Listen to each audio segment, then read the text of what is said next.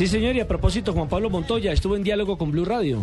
Sí, señor, él nos habló al respecto de cómo se siente esta oportunidad de volver a mostrar no solo su talento, sino también el talento de esos compatriotas que van a, estar en pista con él. La verdad, muy contento. Yo creo que la oportunidad de estar con el equipo Penske es muy buena para mí personalmente y tener dos colombianos más, eh, yo creo que es divertido, yo creo que va a ser muy bueno para la gente en Colombia para que siga las carreras eh, y se las goce y, vamos a ver qué pasa.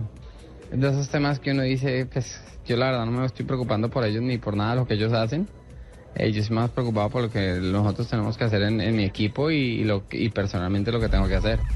Carlos Muñoz también se refiere al hecho de competir frente a dos compatriotas más y un top ten, hay que decirlo como el caso de Juan Pablo Montoya.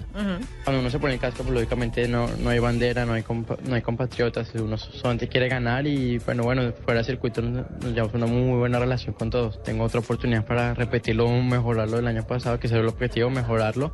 Y bueno, pues somos tres, hasta ahora tres colombianos en la, para San Petersburgo, entonces es, una grandísima noticia para Colombia, eh, sobre todo también para los, para los jóvenes pilotos como Sebastián y yo, ¿no? Que, que, que Juan Pablo regrese, que es algo muy bueno. Por su parte también Sebastián Saavedra se refirió a cómo quiere vivir esta válida. Todos queremos leche. Creo que obviamente esta carrera eh, significa mucho, no solo para Colombia, sino para todos los pilotos.